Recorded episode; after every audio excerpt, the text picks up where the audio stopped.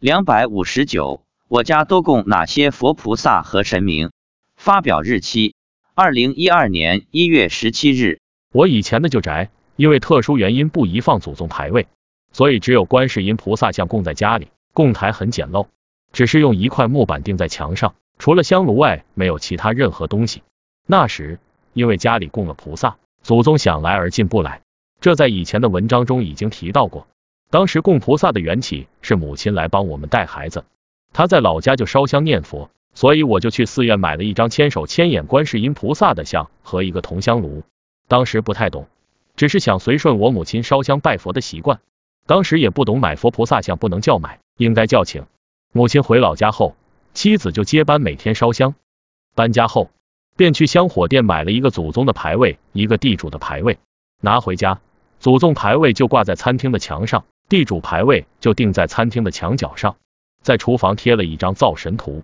平时逢年过节，一般先供菩萨，后供地主，再供祖宗。到了年中，农历十二月二十四日，供一下灶神，送灶神上天汇报工作。一年一次，北方农历二十三，南方农历二十四，农历三十之前任意选一天供祖宗。供祖宗前加供天，供天是在阳台上进行的，一年一次。孩子小的时候还供过一个地方神，叫临水陈太后。此神专司保护少年儿童，不需要贴任何神像，只要在逢年过节时，在小孩房间里供点菜、点个香、点个烛就可以了。按照民间习俗，到小孩十六岁时就不用再供此神。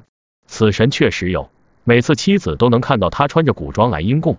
也许有人要说，我们佛弟子只供佛菩萨，不供鬼神。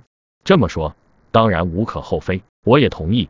一个真修行人，鬼神也一定会恭敬你、护佑你，一定不会跟你计较供养什么的。但是，如果你再多供一下家里的这些鬼神，鬼神一定更欢喜。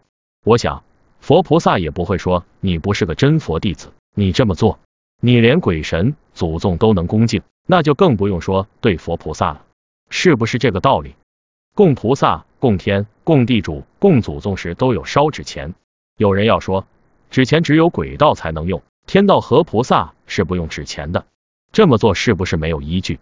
我来告诉你，纸钱当然只能在鬼道使用，但给天神烧纸钱，天神拿去也是用来救济鬼道穷人的。菩萨也一样，菩萨和天神拿你的钱去救济鬼道穷人，这是在为你做功德。一月十五日星期天，妻子去花卉市场买了百合花一捆十支，步步高一捆十五支。为灶神买了二十支向阳花，像向日葵一样的小花。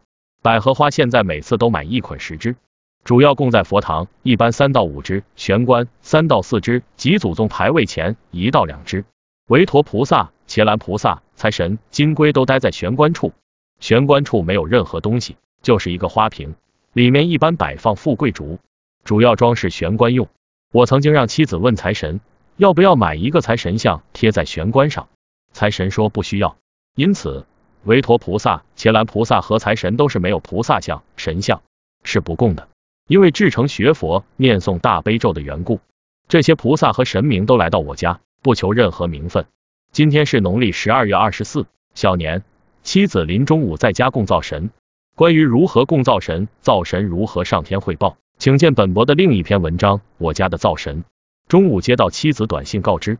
好多仙女来接我家的灶公灶婆上天，我回短信说，哇，他们也成光荣人物了。